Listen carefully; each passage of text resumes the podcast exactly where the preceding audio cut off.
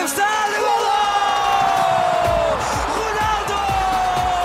Não há português que não sinta.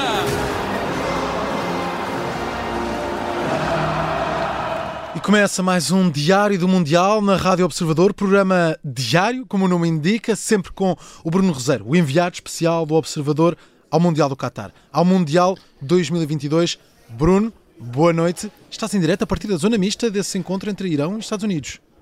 Olá, boa noite. Sim, hoje, hoje é zona mista porque, eh, ao contrário do que é normal, um, não passou ainda nenhum jogador iraniano, nem, o que- nem os que costumam ir à flash, ainda não passou ninguém, e eh, os próprios jogadores americanos, depois daqueles três da flash, não passou mais ninguém. Portanto, assim aproveitamos e hoje falamos numa zona mista.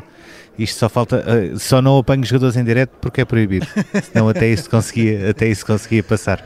Muito bem, muito bem. Vamos ao resumo do teu dia, deste dia 29 de novembro, o arranque quase do mata-mata, não é? Temos a fase de grupos ainda, mas já, já é a eliminar. Quem, quem ganha vai em frente, quem perde fica pelo caminho. Já temos jogos decisivos. Vamos ao resumo do teu dia, que na verdade começou com ah, aqui um trabalho sobre, sobre Lusail, não é? Ah, ah, foi onde, ah, um, do- dos palcos do Mundial.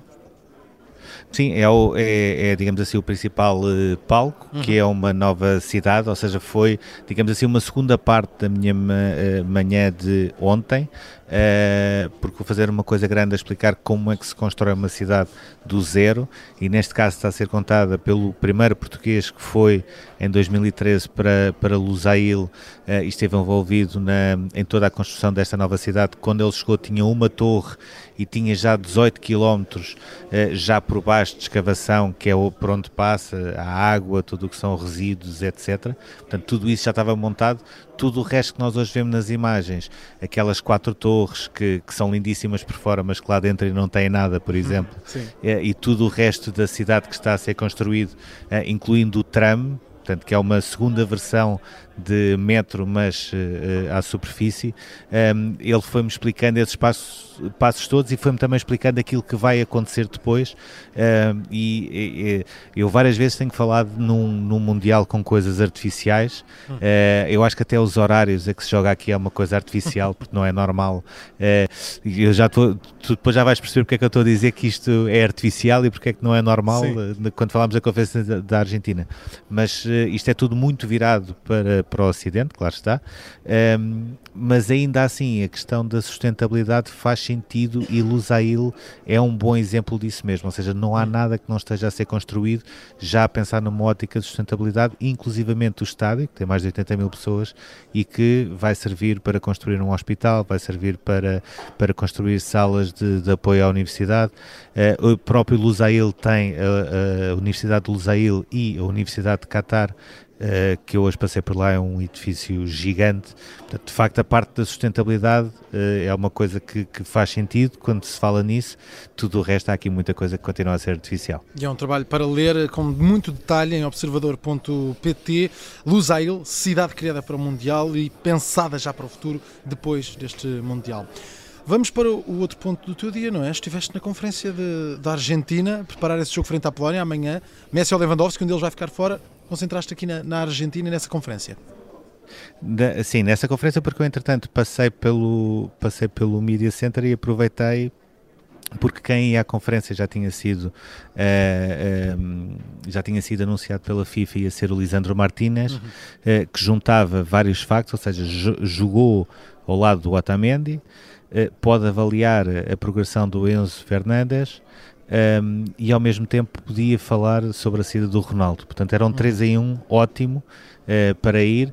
Eh, claro está que não, não- o estar, estar o- a conferência quase toda com o braço do ar não chega, porque a sala, a sala estava, estava cheia, como é normal. Eu fui, fui para lá com o computador hum, 20, 25 minutos antes e mesmo assim já fiquei na, na fila, devia ser o décimo, décimo segundo, sendo que depois ainda passei para trás, passei para aí para 30 ou 40 Ui. porque quem tem os direitos eh, passa à frente, que é a acreditação castanha, passou à frente da amarela, que é quem não tem os direitos neste caso.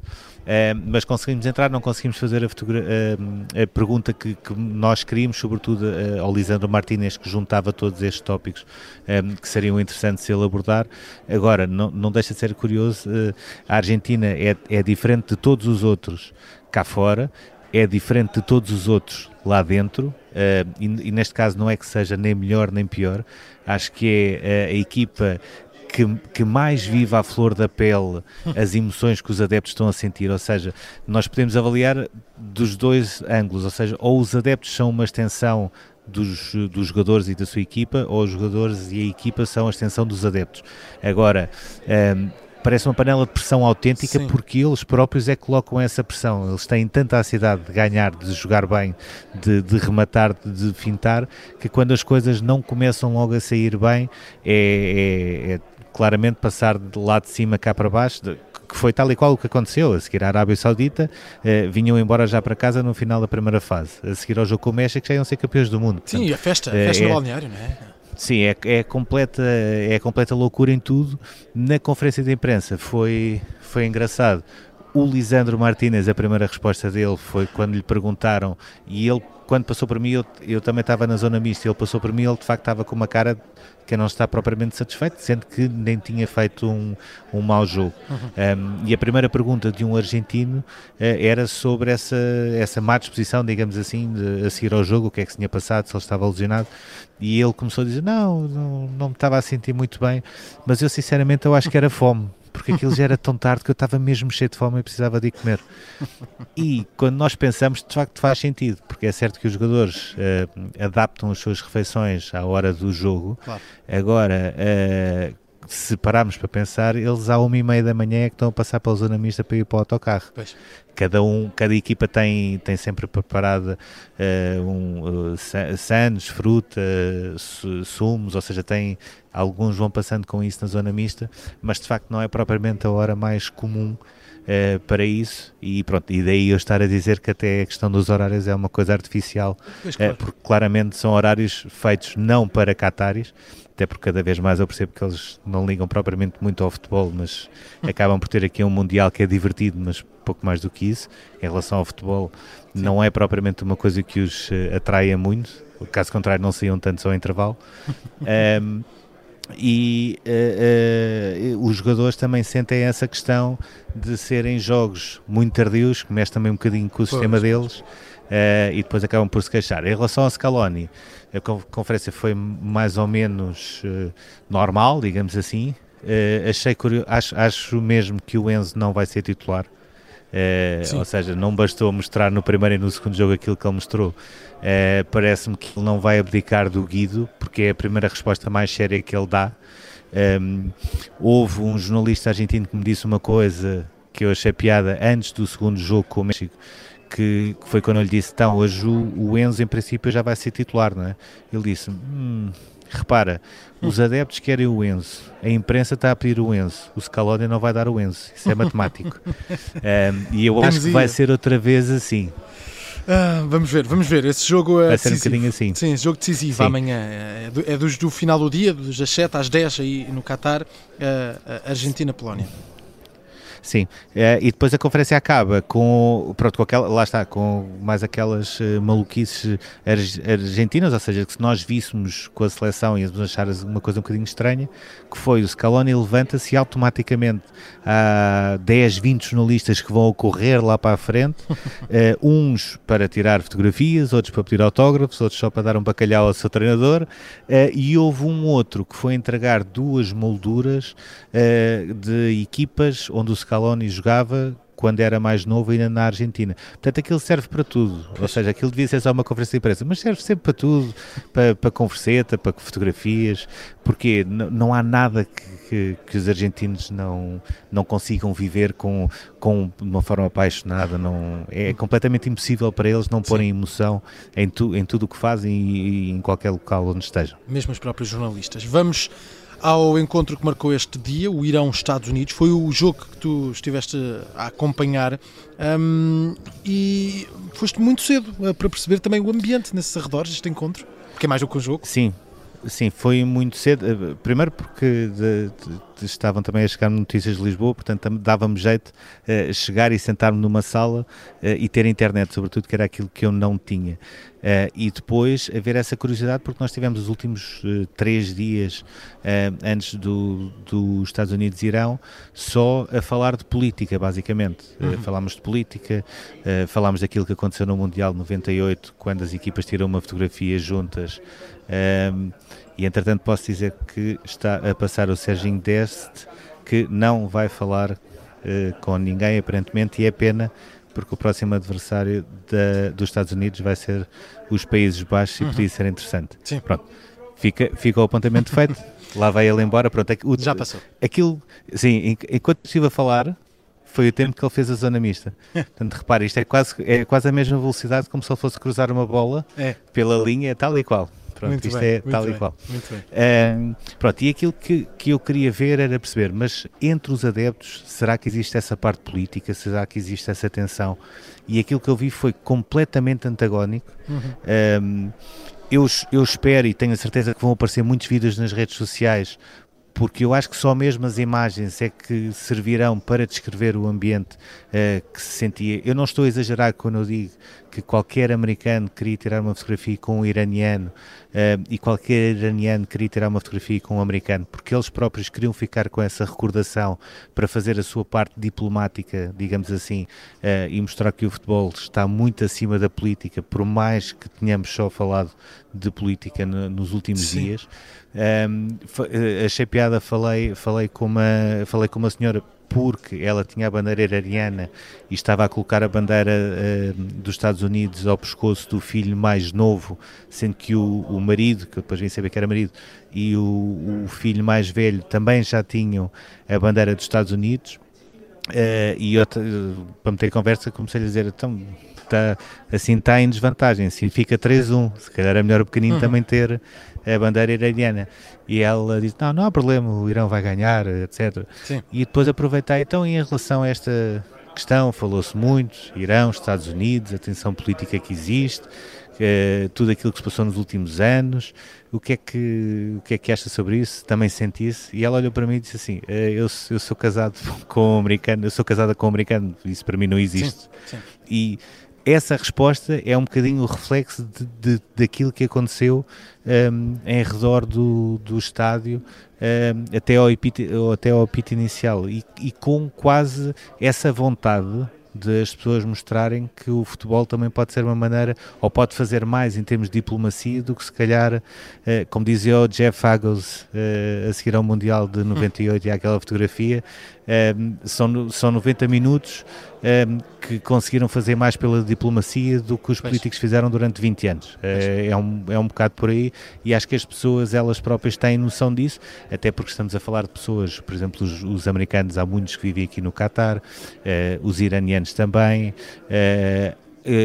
havia também iranianos que tinham vindo eh, de outros países da Europa, de Londres, etc., que já cá, já cá estavam a assistir aos, aos outros jogos. Uhum. Portanto, não, é, não são só pessoas que vêm, sobretudo, de Teherão, são pessoas que também têm outra, outra imagem, outra concepção daquilo que é o seu país e de, de do contexto em que se coloca o, o seu país. Portanto, é, é um bocadinho diferente. Houve depois o jogo com aquele final dramático e mais uma vez o Irão a ser eliminado por apenas um gol tal como tinha acontecido em 2018, mas também em campo, com tudo aquilo que eu descrevi lá fora, a acontecer lá dentro. Eu vi jogadores dos Estados Unidos que, antes de irem cumprimentar os companheiros e festejar a qualificação para os oitavos, e é uma qualificação muito Sim. importante porque isto é um projeto que está agora só a começar dos Estados Unidos. E é para o próximo Mundial, é, é um projeto para o próximo Mundial que vão colher. Para o próximo Mundial, Sim. ou seja, enquanto o México achou que ainda tinha equipa para fazer este Mundial sem estar a pensar no próximo, e eu acho que foi um erro crasso que o Tata uhum. Martino fez, os Estados Unidos já começaram a projetar aquilo que vai ser o Mundial de 2026 com uma equipa muito nova, mas que tem muita qualidade e que eu acho que vai ser um dos jogos mais interessantes dos oitavos com os Países Baixos. Mas a primeira, primeiro, antes de festejarem essa qualificação, foram levantar do chão ou foram abraçar jogadores iranianos que se atiraram para o chão a chorar Sim. e eles tiveram a preocupação de ir lá falar com eles todos. É que não houve nenhum que tivesse ficado no chão sozinho. Uh, eles só saíam dali quando percebiam que lá estava um companheiro, um elemento de equipa técnica para o conseguir eh, confortar. E quando tu vês esta imagem, percebes que, que de facto eh, não são só os adeptos, acho que os próprios jogadores deram uma lição.